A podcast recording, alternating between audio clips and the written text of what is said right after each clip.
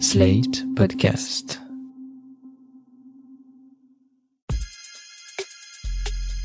Salut chers auditeurs, salut chères auditrices, bienvenue dans Sans Algo, le podcast qui vous en fait découvrir d'autres.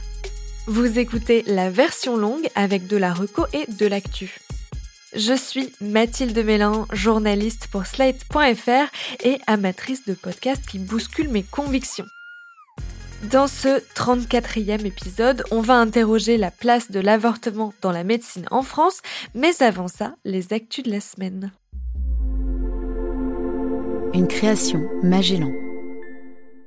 Le studio Magellan, qui proposait jusqu'ici des contenus payants sur son application et depuis peu sur des chaînes Apple Podcast, a annoncé le lancement de chaînes gratuites distribuées sur toutes les plateformes de podcast. Les fans d'astrologie peuvent d'ores et déjà écouter leur horoscope de la semaine, signe par signe, sur Apple, Deezer, Spotify ou encore Pocket Cast. Dès le 25 mai, c'est Hit the Road qui passera en gratuit. Ce sont des interviews où des stars mangent avec la journaliste Céline Puertas. Et la semaine suivante, le 2 juin, ce sera au tour de Rocancourt par Rocancourt. Dans ce documentaire, l'ancien escroc condamné plusieurs fois par la justice, rappelons-le, racontera son histoire en plusieurs épisodes. D'autres contenus gratuits devraient arriver en juin.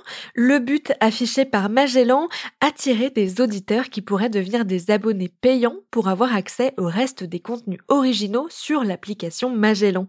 Il faudrait au studio 150 000 abonnés pour être à l'équilibre économique selon les deux fondateurs qui refusent pour le moment de communiquer des chiffres sur le nombre d'abonnés actuels.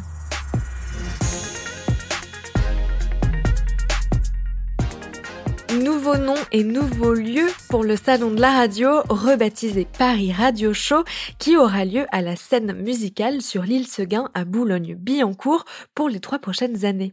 Pour l'édition 2022, les professionnels de l'audio vont pouvoir se retrouver les jeudis 2 et vendredi 3 juin, pile pendant la fête de la radio, pour une cinquantaine de tables rondes, masterclass et autres speed dating entre les différents métiers de l'audio. Le Paris Radio Show accueillera également les assises de la radio pour évoquer entre pros l'avenir du média qui a perdu plus de 2 millions d'auditeurs entre 2020 et 2021 selon Médiamétrie. L'accès est gratuit pour tous les professionnels munis d'un badge que vous pouvez demander sur le site du Paris Radio Show.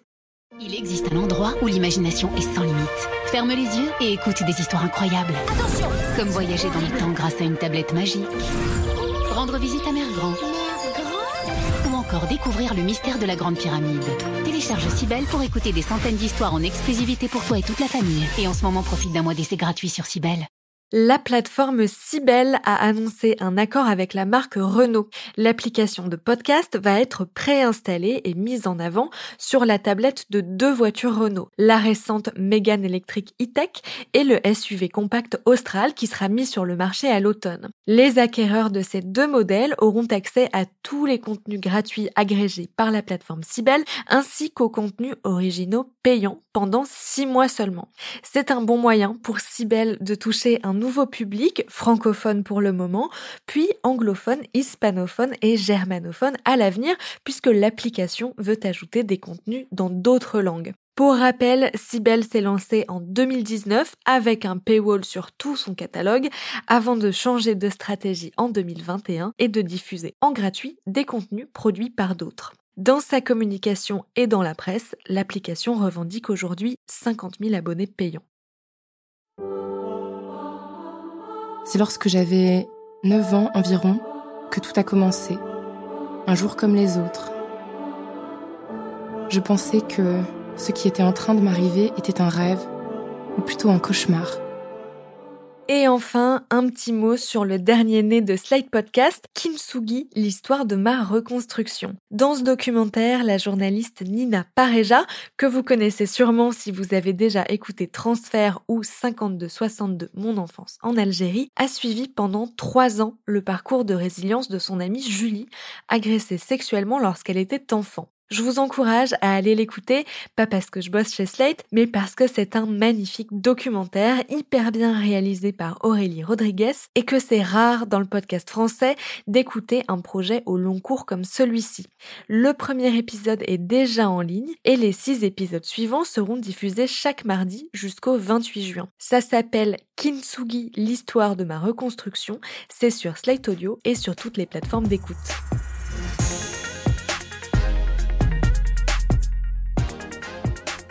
Vous en avez sûrement entendu parler, le 2 mai dernier a fuité un document qui laissait entendre que la Cour suprême des États-Unis était prête à révoquer l'arrêt de 1973 légalisant l'avortement dans tout le pays. En gros, l'avortement pourrait devenir une question qui se décide État par État et 20 d'entre eux ont déjà dit qu'ils le rendraient illégal. Alors évidemment, tout ça m'a fait penser à la fameuse phrase de Simone de Beauvoir N'oubliez jamais qu'il suffira d'une crise politique, économique ou religieuse pour que les droits des femmes soient remis en question. Ces droits ne sont jamais acquis.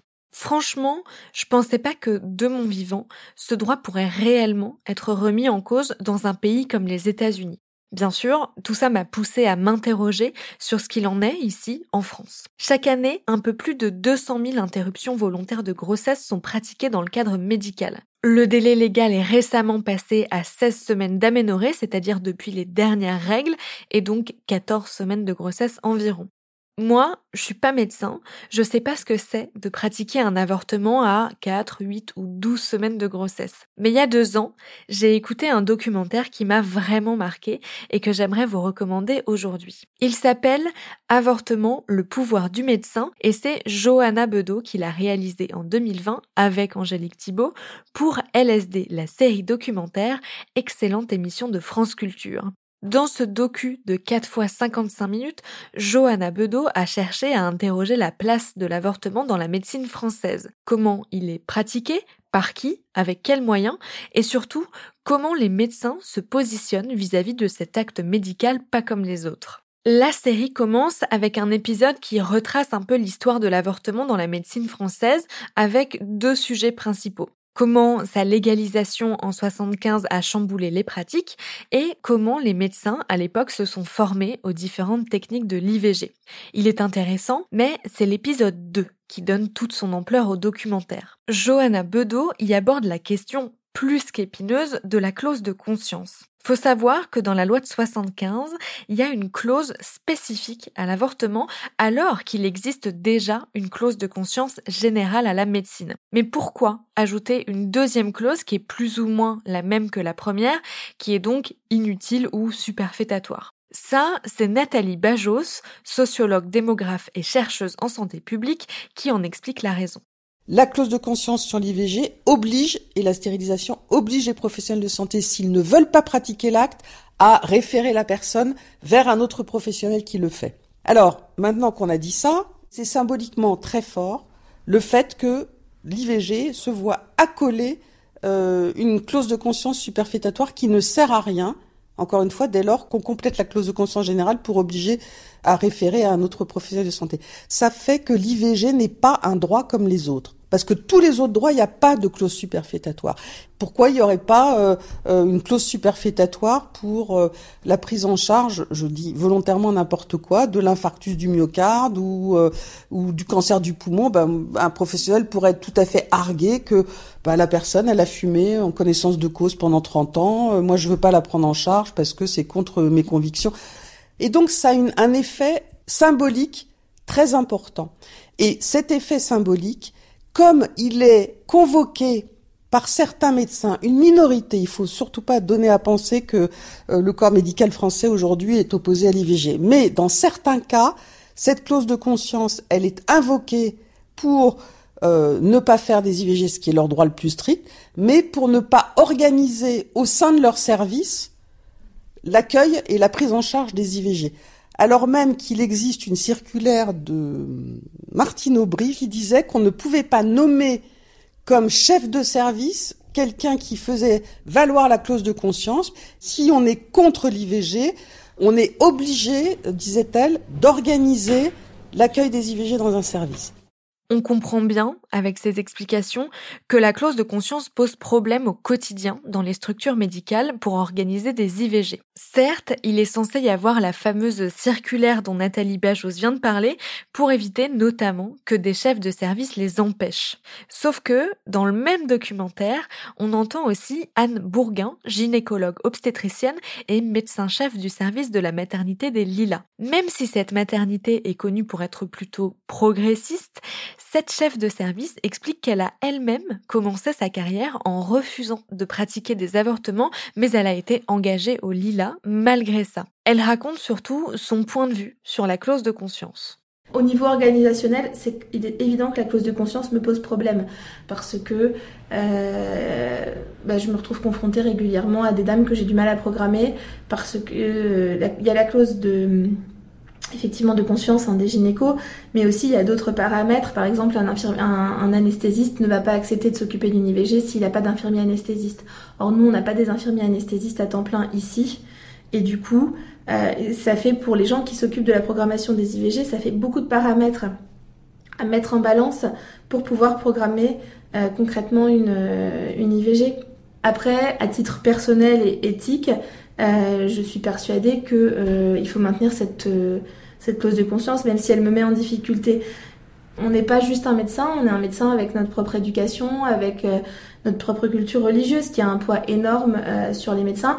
Il ne faut pas oublier aussi que beaucoup de services en France fonctionnent grâce à des médecins étrangers et que ces médecins étrangers ont souvent une culture religieuse qui est plus importante, plus prégnante dans la société qu'elle ne l'est en France et que on ne peut pas leur demander de faire abstraction de ce qu'ils sont et aujourd'hui, si nous n'avions pas ces médecins euh, formés à l'étranger euh, qui travaillaient en France, les structures médicales ne fonctionneraient plus.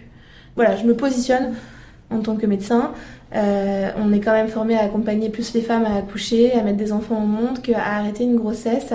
Et c'est pas un geste qui est banal parce que on met quand même une canule dans une cavité qui contient un enfant en devenir. Ça reste un embryon, mais c'est quand même un enfant en devenir. Et du coup, réaliser ce geste en lui-même est pas nécessairement simple psychologiquement. je vois le bonheur que chez moi ça a représenté d'avoir des enfants. J'ai toujours du mal à imaginer qu'on puisse interrompre une grossesse. Et puis alors, à titre personnel, j'ai tellement le sentiment qu'être enceinte c'est une chance que du coup, je, voilà, quand je suis en phase d'une IVG, j'ai toujours un petit sentiment de, alors que c'est pas moi que ça concerne parce que finalement c'est mon histoire à moi, mais un petit sentiment de frustration parce que moi j'ai pas fait encore, euh, je pense j'ai pas encore rempli mon désir complet de maternité. Euh, et que peut-être sera plus simple encore pour moi de, de faire les IVG le jour où j'aurai eu le nombre d'enfants que j'espère avoir. Voilà, je pense que c'est important d'entendre aussi le point de vue des professionnels de santé qui travaillent dans les services de gynécologie pour bien voir que c'est pas parce que l'avortement est légal que c'est facile d'y avoir accès. Anne Bourguin le dit bien, non seulement c'est difficile de recruter des médecins, mais en plus, ils appliquent bien souvent leur clause de conscience, ce qu'elle-même a fait à certains moments de sa carrière. Cet épisode sur la clause de conscience est peut-être celui qui m'a le plus marqué parce que j'y ai appris plein de choses sur la réalité médicale et organisationnelle, si je peux dire, de l'IVG. Et surtout parce qu'il m'a poussé à écouter les arguments des deux côtés avec autant d'attention.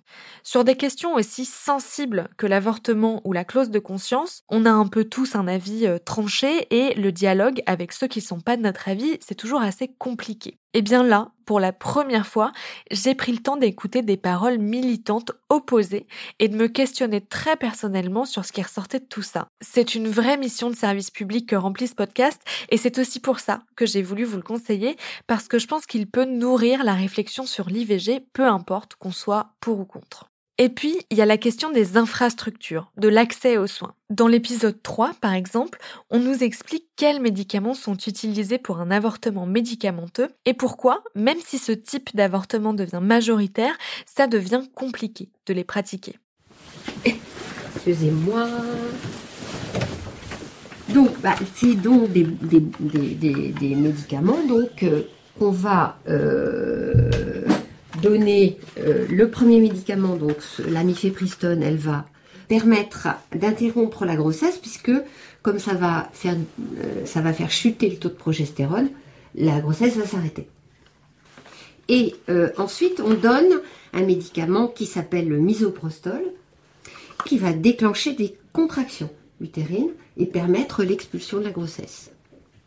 Alors on a vu des choses extraordinaires à propos du mésoprostol parce que cette molécule n'a pas été au départ instituée et euh, développée dans euh, l'avortement médicamenteux où on l'utilise aussi pour euh, la gestion des fausses couches spontanées. Enfin bon, bref, en gynéco, ça s'est développé.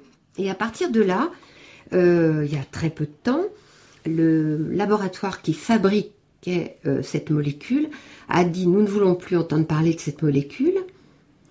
Et là, bah, l'Agence nationale de sécurité du médicament a bien été ennuyée puisque euh, si nous n'avions plus cette molécule, nous ne pouvions plus faire d'avortement médicamenteux, nous ne pouvions plus gérer les fausses couches, enfin bon bref, on ne pouvait plus, il y avait un certain nombre d'actes. Donc, euh, crise d'urgence, et donc on s'est retrouvé avec la même molécule, avec des présentations différentes fabriqués par des laboratoires différents. Mais pour vous donner une idée, la boîte donc de euh, c'est 60 comprimés, c'est ça, coûtait 15 euros et que maintenant on a des comprimés euh, qui coûtent 15 euh, euros quasiment pièce. Voilà. Donc c'est, on est dans une, on peut pas dire qu'on est dans une situation de progrès quoi. Dans ce documentaire, on entend aussi plein de femmes qui ont eu ou qui sont en train d'avoir recours à un avortement. Ces histoires ont toutes leurs particularités, que ce soit Aïssatou qui doit aller avorter seule aux Pays-Bas parce qu'elle a dépassé le délai légal, ou cette femme qui a vécu un accouchement traumatique et qui n'est pas prête à avoir un autre enfant. Dans tous les cas, on entend bien que l'avortement est un acte compliqué pour toutes. J'ai écouté pas mal de podcasts sur le sujet et c'est le plus intéressant de mon point de vue parce qu'il est plus dans une démarche de questionnement que de militantisme. Pour en savoir plus sur la façon dont Johanna Bedeau avait produit ses presque 4 heures de documentaire, je l'ai invitée au micro de Sans Algo. Bonjour Johanna Bedeau. Bonjour Mathilde. Qu'est-ce qui vous a donné envie d'aborder la question de l'avortement et plus précisément de la place du médecin dans cet acte médical? En fait, il y a une dizaine d'années, euh, je suis allée à la maternité des Lilas dans le centre d'orthogénie faire un, documentaire assez simple sur, euh, sur l'avortement. Et j'ai été, au bout de trois jours d'enregistrement, j'ai été très étonnée des patientes qui arrivaient, des couples, des jeunes patientes et des, et des femmes qui arrivaient qui n'étaient pas venues à cet endroit-là euh, précis euh, directement, mais elles, avaient eu un périple avant d'arriver à la maternité des Lilas. Et donc en les écoutant, je comprenais que finalement, c'était pas si simple de se faire avorter en France malgré la loi. Et donc je suis restée avec cette question-là. Et du coup, quelques années après, je crois 8-9 ans après, oui, j'ai proposé à Perrine Carvran, euh, qui coordonne la série documentaire LSD à France Culture, quelque chose autour de la, du pouvoir médical euh, face à l'acte d'avortement parce qu'il me semblait quand même qu'il y avait euh, cette résistance euh, quelque part. Comment ça se passe la production d'une série LSD C'est-à-dire que vous proposez un sujet, il est accepté par Perrine Carvran et l'équipe de LSD, et ensuite, quelles sont les étapes par lesquelles vous passez et surtout combien de temps ça prend de produire presque 4 heures de documentaire sonore? On propose 2-3 pages d'écriture qu'on envoie à Marie-Vanne Bolivier et Perrine Carvran donc à l'équipe de LSD. Après, il y a une commission qui se réunit, qui réfléchit au sujet, est-ce que c'est le bon moment de le faire, est-ce qu'il est assez travaillé, etc. Euh, si le projet est accepté, on prévoit une date pour les enregistrements. Souvent, j'ai un gros travail de préparation. Et puis, à partir du moment du début des enregistrements euh, jusqu'à la fin du montage, mixage, je dirais trois mois en gros. LSD, pour ceux qui connaissent pas l'émission, c'est donc quatre épisodes de 55 minutes autour d'une même thématique, mais avec quatre angles différents. Comment vous avez trouvé les thèmes des quatre épisodes? Et surtout, est-ce que c'est une décision qui se prend avant ou après le tournage? Alors, c'est une décision qui se prend avant. Alors, moi, je, je fonctionne souvent comme ça. Je traite un sujet et puis il me reste plein de questions, puis j'ai envie d'aller chercher. Donc, je garde ça dans un coin de ma tête. J'avais naïvement, en fait, cette idée qu'un médecin est là pour aider la patiente dans son choix et en fait, je me suis rendu compte que c'était pas si simple, qu'il y avait que le médecin était là pour poser un diagnostic et pour euh, décider de l'acte ou pas. Donc très vite, je me suis dit bon, euh, j'ai proposé à Perrine Carvran euh, ce sujet-là sur l'avortement, sur le pouvoir. Elle a tout de suite dit oui. Ça a été très rapide. Et puis, j'ai proposé donc à, cette commission euh, quatre sujets. Un, premier sujet sur l'histoire de l'acte dans la médecine, de l'IVG. Après, j'ai décidé de faire un, deuxième, euh, le deuxième angle. C'était vraiment pour le coup sur la clause de conscience qui me paraissait le problème principal en fait. Je pense que c'est ça qui m'avait qui m'avait donné envie euh, réellement de faire cette série. Et puis cet accès difficile en France qui m'avait motivé au départ, c'est-à-dire les dérives, mais aussi pour des questions qui, qui, restaient en suspens pour moi. Pourquoi il y a de plus en plus d'avortements médicamenteux et de moins en moins d'avortements euh, chirurgicaux? Ça, c'était une question qui, que je trouvais intéressante. Et puis le dernier sujet, qui est pareil, une, qui était une de mes questions, maintenant qu'il y a la contraception, est-ce qu'on ne devrait plus avorter? Voilà, donc c'était plutôt des questions, sauf la partie historique. Euh, voilà, je suis partie de ça et puis après, je suis allée euh, sur les terrains qui m'intéressaient. Dans l'épisode 2, on entend euh, un avortement par euh, aspiration, par euh, petite touche. On est un peu avec la patiente, c'est-à-dire qu'on entend avant qu'elle s'endorme et après qu'elle se réveille. C'est-à-dire que vous, vous avez eu l'autorisation d'assister à un avortement par aspiration. comment ça se passe pour obtenir ce genre d'autorisation? Et surtout, comment vous êtes parvenu à enregistrer cette séquence? Et ensuite comment vous l'avez mise en scène pour ne pas que ce soit voyeuriste? Trouvais que c'était important de faire euh, une série, faire une série de 4 heures sans entendre ce que ça peut faire un avortement, c'était pas possible. Donc on en fait on a enregistré plein d'avortements, pas seulement un seul. Donc on aurait pu en mettre euh, partout dans, chaque documentaire, mais c'était pas le sujet non plus. Donc j'ai parlé évidemment à l'équipe médicale, j'ai parlé à la patiente avant, je lui ai expliqué à quoi ça ressemblait nos documentaires. Je lui ai expliqué aussi qu'elle était libre après de refuser euh, si elle sentait que c'était trop trop compliqué par rapport à son intimité.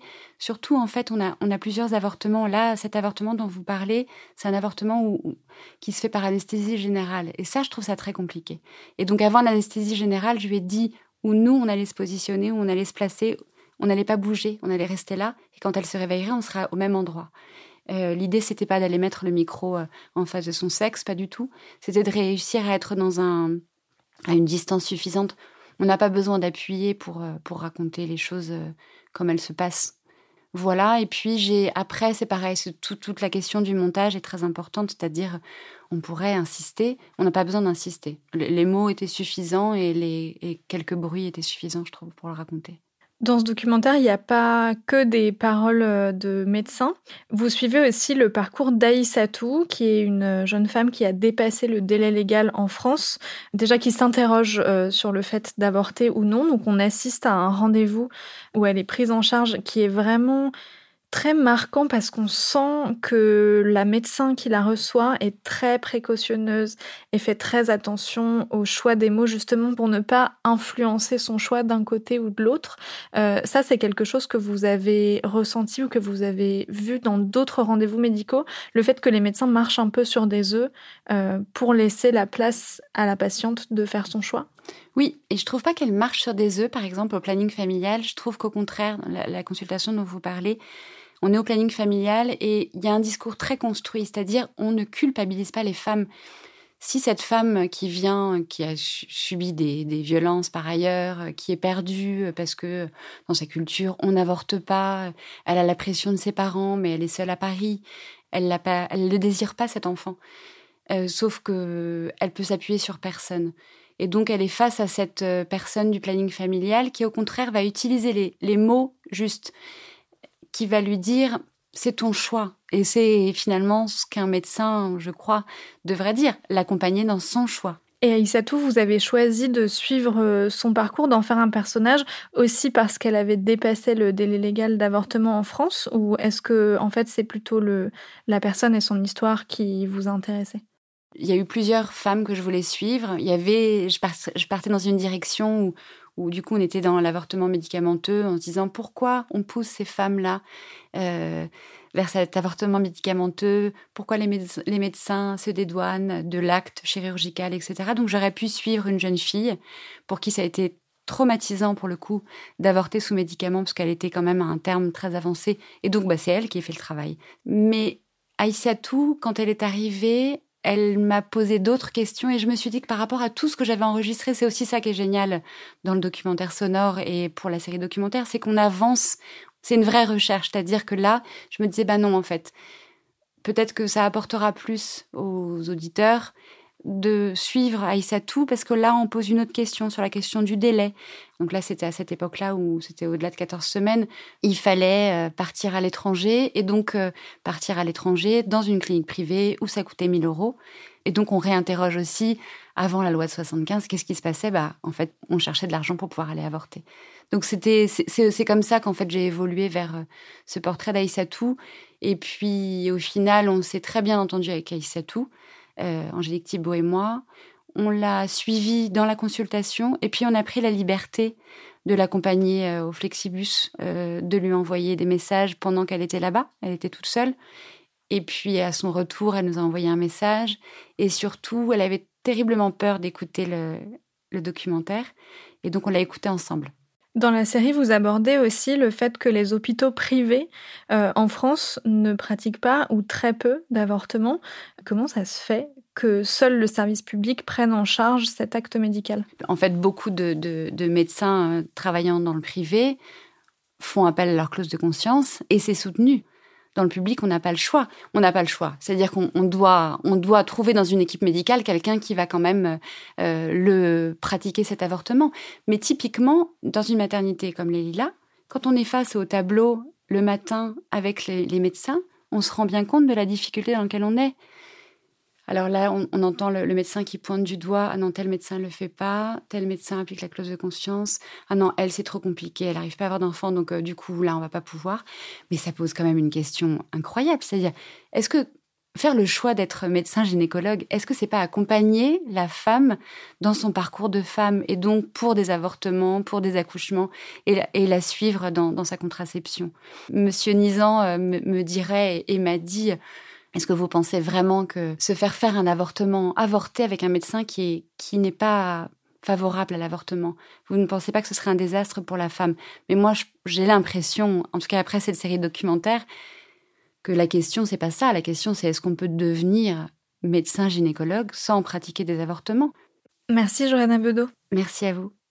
J'espère que ça vous a donné envie d'écouter Avortement, le pouvoir du médecin. C'est une série produite pour l'émission de France Culture LSD, la série documentaire. Vous la retrouverez facilement sur le site de France Culture, l'application Radio France ou votre appli de podcast habituel puisqu'elle vient d'être rediffusée sur le flux de LSD. Si le sujet de l'avortement et de sa pratique vous intéresse, je me permets de vous conseiller la lecture de La Vacation, premier roman de Martin Vinclair paru en 1989, l'histoire d'un médecin volontaire pour pratiquer des avortements dans un hôpital. Si vous êtes enceinte et que vous cherchez des informations sur l'IVG, rendez-vous sur ivg.gouv.fr ou appelez le numéro vert 0800 08 11 11. Merci d'avoir écouté cet épisode de Sans Algo. Abonnez-vous, mettez-nous des étoiles sur votre plateforme d'écoute et envoyez-nous vos remarques et questions par mail. Et surtout, envoyez le podcast à vos proches qui ne savent jamais quoi écouter. On fait tout ça pour que le plus de gens possible trouvent chaussures à leurs pieds. Je vous donne rendez-vous la semaine prochaine pour d'autres recommandations garanties 100% sans algo. Sans algo est un podcast de Mathilde Mélin produit et réalisé par Slate.fr sous la direction de Christophe Caron et de Benjamin Septem-Ours. Merci à Mona Delahaye pour l'enregistrement et le montage, et merci à Victor Benamou pour le mixage.